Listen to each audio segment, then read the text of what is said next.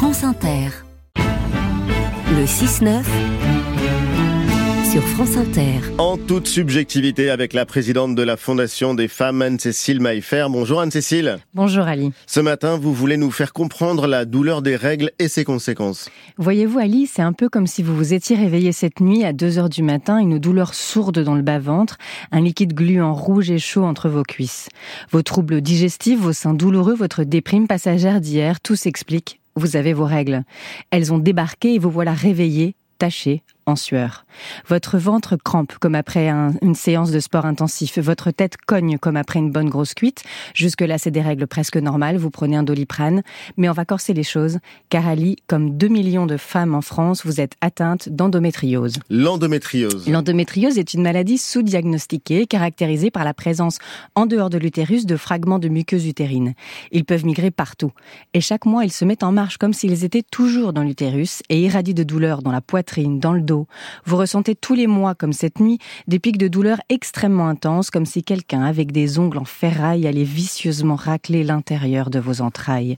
Mais on va faire simple pour que les hommes captent, c'est comme si on vous tapait dans les testicules toutes les cinq minutes. Certaines femmes peuvent s'évanouir, vous, vous allez vomir. Il est maintenant 3 heures du matin, il va vous falloir bien plus qu'un doliprane.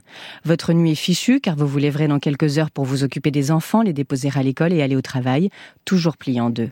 Ce travail pouvant être, par exemple, institutrice, coiffeuse ou infirmière, un métier que vous pratiquez debout, qui demande de l'attention et ne peut être fait en télétravail. Et concrètement, Anne-Cécile, comment font ces femmes du coup? Elles pourraient demander un arrêt maladie, mais entre les délais pour avoir un rendez-vous chez un généraliste et les trois jours de carence, à quoi bon? À peine ont-elles commencé les démarches que les symptômes ont arrêté.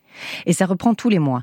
Alors souvent elles cachent la réalité de ce qu'elles vivent, posent un jour ou sans solde et y perdent 10% de leurs revenus. Le principe d'un arrêt menstruel défendu par la sénatrice Laurence Rossignol au Sénat hier visait justement à résoudre cette situation. La proposition de loi aurait permis aux 16% de femmes diagnostiquées dysménorrhées, c'est-à-dire souffrant de règles douloureuses et incapacitantes, d'avoir un arrêt de travail d'un à deux jours par mois selon le niveau de douleur, valable un an pour ne pas retourner tous les jours, tous les mois chez le médecin. Mmh. Pour ces motifs, il n'y aurait pas eu de jour de carence. Une avancée pour ces femmes qui n'aura pas lieu. Les élus de droite l'ont rejeté. Ils y voient sûrement une difficulté pour les employeurs qu'ils préfèrent protéger. Auraient-ils réagi comme cela si les hommes étaient concernés? Comme pour l'IVG dans la Constitution, comment ne pas y voir une trace de cette domination qui, en faisant passer le masculin pour la norme, en vient à considérer que ce que vivent les femmes sont des exceptions qui ne méritent pas la considération de nos institutions Et pourtant, les femmes existent il faudra bien qu'ils finissent par s'y habituer. Merci Anne-Cécile Maillefer, présidente de la Fondation des femmes.